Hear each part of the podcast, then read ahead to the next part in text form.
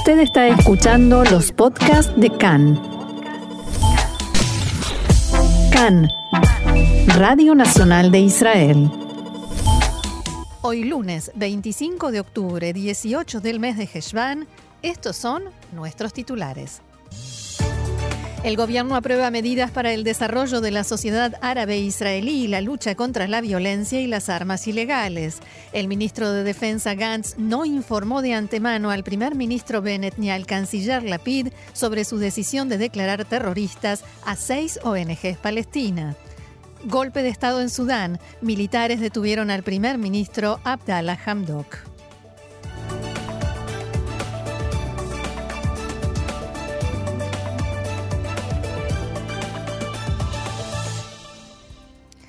Vamos entonces al desarrollo de la información. Comenzamos hablando de Sudán. Allí Fuerzas Armadas detuvieron esta madrugada al primer ministro Abdallah Hamdok en un aparente golpe de Estado. Fueron trasladados él y su familia a un lugar no especificado. Otros miembros civiles del Consejo Gobernante y ministros del gobierno de transición también fueron detenidos. Se cortaron los servicios de Internet en todo el país y se cerraron las principales carreteras y puentes que conectan con la capital Jartum. Decenas de manifestantes prendieron fuego neumáticos de automóviles mientras se reunían en las calles de la capital para protestar por el golpe de Estado y se han informado al menos 12 heridos. El titular del Consejo Soberano, Abdel Fattah al-Burhan, anunció hace instantes la disolución del gobierno y la formación de un gobierno de tecnócratas que dirigirá al país hasta las elecciones de julio de 2023. Y vamos a desarrollar más sobre este tema en un rato.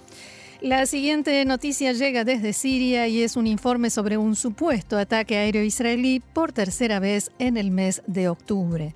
El Observatorio Sirio de Derechos Humanos informó que desde una aeronave israelí fueron disparados dos misiles contra objetivos de las fuerzas del ejército de Bashar al-Assad y sus aliados en la zona de Cunetra.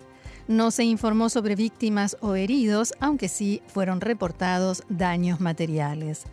Fuentes de la oposición siria informaron que Tzal arrojó esta mañana folletos en el lado sirio de la frontera advirtiendo a los soldados del ejército de Assad que dejen de cooperar con la organización libanesa Hezbollah. En los folletos se mencionaba al oficial del ejército sirio que ayuda a los hombres de Hezbollah a establecer puestos de observación en Cunetra. Fuentes de la oposición informaron que los objetivos atacados esta madrugada fueron el edificio perdón, del Ministerio de Hacienda, un puesto de observación militar en Telcrum y el despacho de este oficial sirio de enlace que se ocupa de ayudar a Hezbollah. Este mes también hubo reportes sobre supuestos ataques israelíes en el aeropuerto T4 al este de Homs, donde se alojan tropas de la Guardia Revolucionaria y hay también drones no tripulados pertenecientes a Irán. Un enviado especial del Servicio General de Seguridad de Israel y el Ministerio de Relaciones Exteriores viajará a Washington esta semana para mantener reuniones informativas con funcionarios de alto rango de la administración Biden y del Congreso de los Estados Unidos y exponer ante ellos el material de inteligencia que vincula a las ONG palestinas con el Frente Popular de Liberación Palestina. Se trata del material en base al cual Israel decidió declararlas como organizaciones terroristas. Videos, fotografías, documentación de transacciones bancarias y otras pruebas. Recordemos que este fin de semana el gobierno norteamericano exigió a Israel aclaraciones sobre la decisión tomada y que el portavoz del Departamento de Estado eh, dijo que no habían recibido ninguna información al respecto. Sin embargo, en Israel aseguran que la semana pasada el jefe del Departamento de Asuntos Estratégicos de la Cancillería israelí, Yosh Sarka, estuvo en Washington y puso al tanto de la División de Contraterrorismo de la Secretaría de Estado norteamericana sobre la intención de las autoridades israelíes de declarar a estas ONG como organizaciones terroristas. Sarka también entregó en Washington material de inteligencia todo parece indicar que ese material no pasó de la División de Contraterrorismo a las autoridades norteamericanas ni a la División Medio Oriente que se ocupa del tema israelí-palestino. El ministro de Justicia Benny Gantz no informó de antemano al ministro de Relaciones Exteriores Yair Lapid sobre su decisión de declarar a estas ONG palestinas organizaciones terroristas. Khan pudo saber que en la tarde de ayer, en la reunión de gabinete eh, y la reunión de los jefes de los partidos que componen la coalición, el primer ministro criticó al ministro de Defensa precisamente por este asunto. Varios de los presentes, entre ellos la titular de Abodá, Merab Mijael, y de Meretz, Nitzan Orovitz, exigieron a Bennett que dejen de sorprenderlos de esta manera con decisiones controvertidas. El primer ministro respondió que tampoco él fue informado sobre los planes de Gantz. Cabe señalar que el ministro Benny Gantz se encuentra en una visita de trabajo fuera del país y no estuvo presente en la reunión. La oficina del ministro de Defensa no emitió ningún mensaje de reacción a todas estas publicaciones. En la oficina del primer ministro rehusaron hacer comentarios al respecto y desde el despacho del canciller Lapid expresaron que Gantz y Lapid trabajan en completa coordinación. Cierro comillas. Recordemos que el comunicado que difundió Gantz cuando anunció su decisión, eh, en él el ministro aseguró que toda la actividad político-diplomática fue coordinada con todos los organismos involucrados. Por su parte, la legisladora Ruth Wasserman Lande de Cajol Laván, el partido de Gantz, dijo que la decisión de declarar a esas ONG como organizaciones terroristas se tomó en base a un trabajo ordenado y extenso del Servicio General de Seguridad que depende del primer ministro y con participación de los Ministerios de Relaciones Exteriores y de Justicia. Wasserman Lande aseguró, en diálogo con Khan, que todos los factores relevantes conocían de antemano la decisión y funcionarios de alto rango en la oficina del primer ministro y en la Cancillería participaron en los debates sobre el tema. Tal cual adelantábamos ayer, el gabinete aprobó una, en un, durante la larga sesión dos proyectos en beneficio de la sociedad árabe israelí. Por un lado, el programa de 2.500 millones de shekels para combatir la violencia en la sociedad árabe israelí. Alrededor de 1.400 millones de shekels de este presupuesto se destinarán al fortalecimiento de la aplicación de la ley, la financiación de operaciones por parte de las agencias de seguridad y la construcción de nuevas comisarías de policía en las ciudades árabes. Otros mil millones de shekels financiarán docenas de programas civiles diseñados para hacer frente a la ola de delincuencia. A través de un comunicado, la oficina del primer ministro dijo que los objetivos del programa incluyen disolver las organizaciones criminales, impulsar el sentido de seguridad pública entre los ciudadanos, reducir significativamente el número de armas ilegales en poder de civiles y aumentar la cooperación con las autoridades locales y la confianza de los civiles locales. Tras la aprobación, el primer ministro Naftali Bennett dijo que esta no es una tarea unilateral y no es solo una tarea del gobierno, sino que es un objetivo compartido del gobierno de Israel y el público árabe. El Estado hará su parte, pero la calle árabe debe unirse a la lucha también. El segundo proyecto aprobado ayer consiste en casi 30 mil millones de shekels para educación, salud e infraestructura en la sociedad árabe israelí. Cabe destacar que un plan similar para terminar con la brecha socioeconómica entre árabes y judíos israelíes fue aprobado en 2015 y consistió en una asignación de 10 mil millones de shekels, de los cuales solo se ejecutó el 62%. Esta vez el plan asigna 29.500 millones de shekels durante cinco años, con inversiones en docenas de iniciativas, desde la planificación urbana hasta la salud pública y la enseñanza del idioma hebreo, algo no contemplado por el plan de 2015, que se centró principalmente en impulsar las oportunidades de empleo. Este proyecto debe ser aprobado por la Knesset, que lo tratará dentro de la ley de presupuesto nacional. Se estima que no habrá inconvenientes políticos para aprobarlo. ¿Qué otros eh, proyectos, qué otras iniciativas, Diego? Hay otros dos proyectos importantes que ayer fueron aprobados por el gabinete. Eh, en ambos casos se trata de asignación de recursos. Un programa aprobado ayer por el gabinete consiste en 15.500 mil, perdón, 15.500 15.500 mil millones de dólares, lo dije bien, para hacer frente a la crisis climática. El programa abarca 14 ministerios e implementará la estrategia del Ministerio de Protección Ambiental para reducir las emisiones de carbono. El plan incluye también incentivos para desarrollar tecnologías innovadoras para reducir las emisiones de gases de efecto invernadero, preparación para las ramificaciones del cambio climático, mejora del tratamiento de desechos orgánicos y fondos para cambiar el transporte público a vehículos eléctricos y mejorar la infraestructura para bicicletas. Eh, al respecto estaba muy contento el primer ministro Naftali Bennett, que además destacó que la semana que viene participará él mismo junto a las ministras Karin Alarar y Tamar Zandberg de Energía y Protección Ambiental, respectivamente, de la cumbre de Glasgow de Cambio Climático, sobre la cual hay muchas expectativas. Se espera que las Naciones Unidas tengan algún tipo, hagan un impulso general al tema del cambio climático que viene siendo el tema. es el tema y suele ser postergado. Así es. Y otro proyecto que tiene que ver con sobrevivientes del holocausto. El último proyecto, así como lo decís, tiene que ver con sobrevivientes del holocausto. Por unanimidad el gobierno aprobó un acuerdo entre Israel y Alemania que hará que Berlín asigne 20 millones de shekels adicionales por año para los estipendios mensuales de unos 3.700 sobrevivientes. Esto aumentará cada estipendio en 100 euros al eh, por mes, unos 380 shekels, y además aquellos que padezcan demencia o enfermedad de Alzheimer recibirán un pago anual adicional de 500 euros. Al respecto, quien estaba muy conforme fue el canciller y primer ministro alterno, Yair Lapid, que dijo que la, que la decisión de estos estipendios adicionales a sobrevivientes de la Shoah fue la decisión más importante que tomó el gabinete en su reunión semanal de ayer. Más información, el ministro de Vivienda, Zev Elkin, anunció ayer el avance de la construcción de más de 1.300 viviendas en los asentamientos de la margen occidental, la primera declaración de este tipo desde que el presidente estadounidense Joe Biden asumió el cargo en enero y por supuesto la primera en este gobierno autodenominado gobierno del cambio. Para ejecutarse la decisión debe ser aprobada por el Ministerio de Defensa.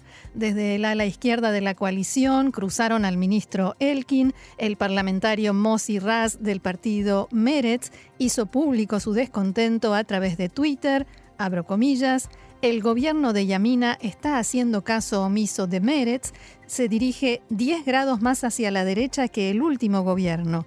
Construir en asentamientos fuera de Israel perjudica a Israel. En respuesta, Elkin dijo que Meretz no debería esperar que abandone sus principios.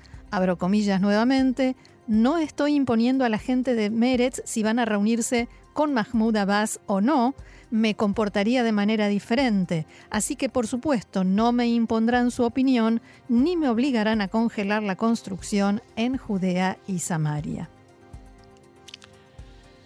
Eh, según el diario Aretz, durante una reunión de los líderes de la coalición, los titulares de Abodá y Meretz, Merab Mijaeli y Nitzan Orovitz, exigieron a Bennett que detenga y congele tanto las decisiones de Gantz y de Elkin como también el acuerdo con los colonos residentes del puesto de avanzada ilegal de Eviatar. Mijaeli le habría dicho a Bennett durante la reunión de ayer que el establecimiento de un nuevo asentamiento constituiría, constituiría una línea roja para el partido Abodá. En declaraciones a esta mañana, el ministro de Cooperación Regional, Isaui Fresh, del partido Meretz, dijo que el puesto de avanzada de Eviatar no se legalizaría y que Meretz no se echaría atrás en su agenda de izquierda. Dijo Fresh Meretz no puede llegar a un acuerdo con un gobierno que construye en los territorios y pone en peligro la solución de dos estados. El legislador del Likud, Miki Zohar, declaró en la mañana de hoy que en ningún momento hizo planes basándose en que la parlamentaria Ayelet Chaquet de Yamina desmantelará el gobierno. En declaraciones a Khan, Zohar dijo que el Likud no le hizo ningún ofrecimiento de unirse al partido y agregó, ella forma parte de un gobierno malo, dirigido por el movimiento islámico.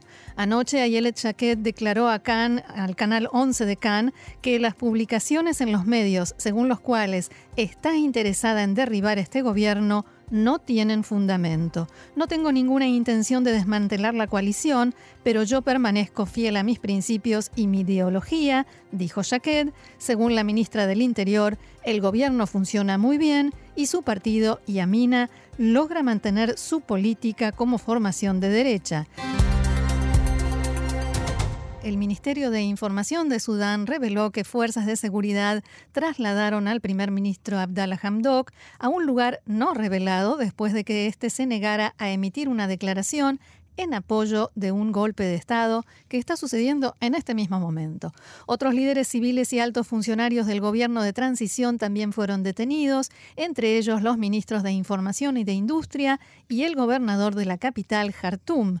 La declaración del ministerio se produjo horas después de que el canal Al-Haddad, con sede en Dubái, informara que fuerzas militares habían sitiado la casa del primer ministro y lo pusieron bajo arresto domiciliario durante la madrugada. El comunicado del Ministerio de Información incluye una cita a Hamdok, quien pidió al pueblo de Hamdok, perdón, quien pidió al pueblo sudanés que resista pacíficamente el intento de golpe y defienda su revolución.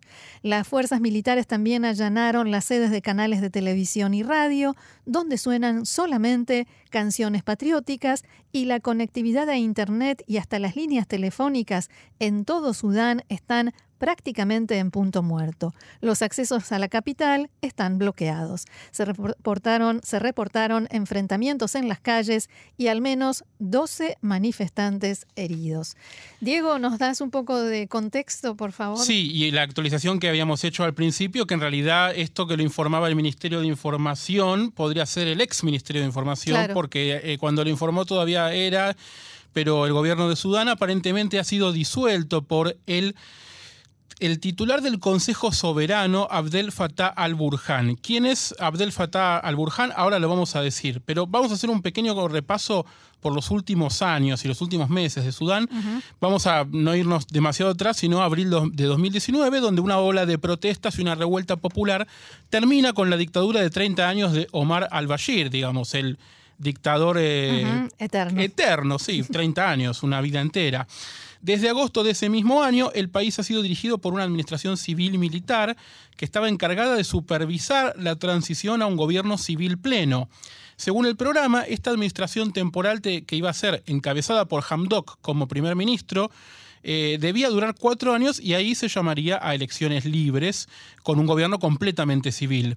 Gran parte de las organizaciones civiles y disidentes que llevaron a cabo esta revuelta contra Bashir se unieron en una sola gran agrupación llamada Fuerzas de la Libertad y el Cambio, que llevó adelante esta transición hacia eh, una transición hacia la transición, o sea, una transición hasta que empezó la transición en la que estamos ahora, junto con un consejo militar. Esta organización de organizaciones, el Frente de la Libertad y el Cambio, se fracturó en los últimos meses y gran parte de los miembros salieron a reclamar con mucha fuerza, sobre todo en las últimas semanas, porque las condiciones de vida no habían mejorado absolutamente nada desde el derrocamiento de al-Bashir. Les agarró un periodo también difícil, ¿no? Pero bueno.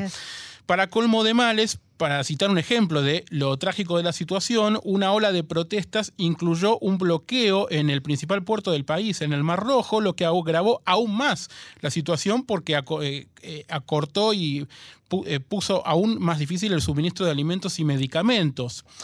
En septiembre pasado hubo un intento de golpe de Estado que informamos en este programa. Muchos ciudadanos salieron a las calles a pedir por la continuidad de la transición y a repudiar la intención de los militares de retomar el poder para luego, por supuesto, ser reprimidos por las fuerzas de seguridad.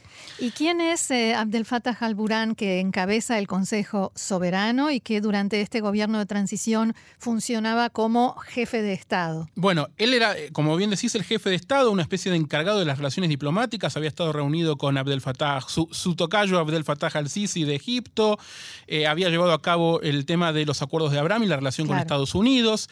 Bueno, Burhan funcionaba como una especie de presidente, como, como si fuese el presidente en Israel, como jefe de Estado, que en realidad el jefe de Estado es el Consejo Soberano, pero él encabezaba o encabeza el Consejo Soberano que debía, digamos, como militar, él debía ceder su lugar a, eh, a un civil ahora, en estas fechas, en noviembre en realidad. Debido a toda esta situación de, incomodidad general, de malestar y de tensión, él decidió autorrenovarse ese cargo y dijo que solamente cedería su rol a un funcionario elegido por el pueblo, sugiriendo de algún modo que no cedería ese rol de alguna manera, ¿no? Y lo que terminó pasando es que eh, él, en su momento dijo que no vio como a los ojos que, que, que se vaya el actual primer ministro Hamdok y que se llame elecciones anticipadas o que haya una transición, post-transición, pre-transición, una cosa muy confusa.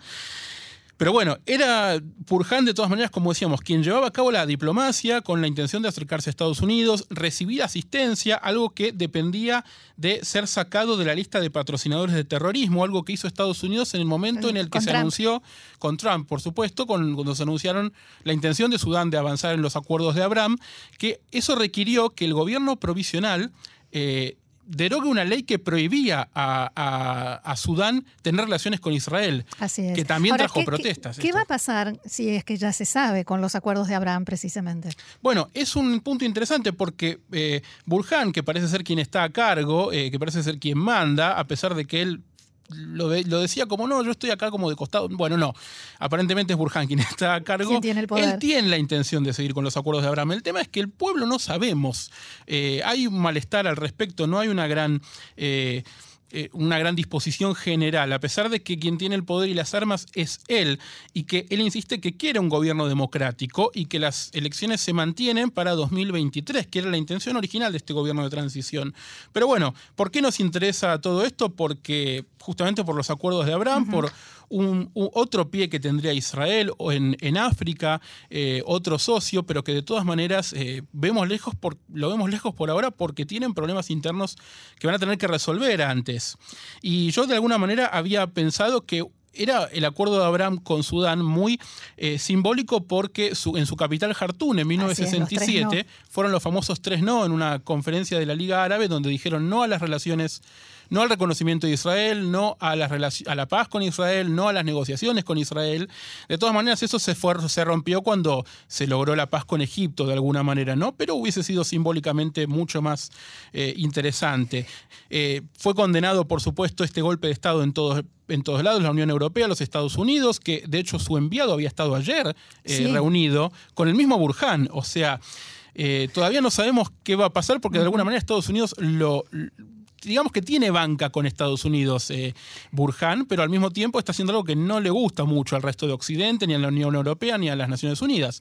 Así que bueno, tendremos que esperar porque seguramente va a haber desarrollos. Y seguramente vamos a estar, sin duda, vamos a estar siguiendo el tema muy de cerca. Continúa la tendencia a la baja en la cantidad de nuevos casos de coronavirus en Israel. Datos del Ministerio de Salud indican que hay 279 pacientes de coronavirus en estado grave, 150 de ellos conectados a un respirador.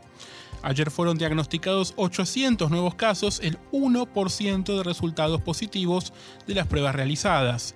Desde el estallido de la pandemia fallecieron en Israel 8.049 personas. Desde el Ministerio de Salud Pública, de Salud, eh, expresaron realmente indignación porque los familiares de una anciana que murió en Sukkot en el hospital Beilinson escribieron en su lápida que fue asesinada por el hospital Beilinson en el departamento de coronavirus. En el hospital de Petah Tikva también expresaron conmoción y disgusto por esta inscripción en la lápida y presentaron una denuncia ante la policía y por supuesto dijeron que el personal del departamento de Corona la trató con una dedicación infinita. La mujer de 71 años no había recibido ninguna vacuna contra el coronavirus, fue atendida durante varios días en su casa antes de ser llevada al, al hospital, fue ingresada con un ataque cardíaco y una embolia pulmonar y murió por coronavirus. El personal de las salas de corona del hospital, que ha, tratado a cientos de personas con dedicación y profesionalismo y trabaja día y noche para salvar la vida de los pacientes, recibió con asombro y profunda tristeza esta profanación que constituye una injuria y una calumnia y degrada el diálogo público, decía el comunicado del Hospital Bailinson. Música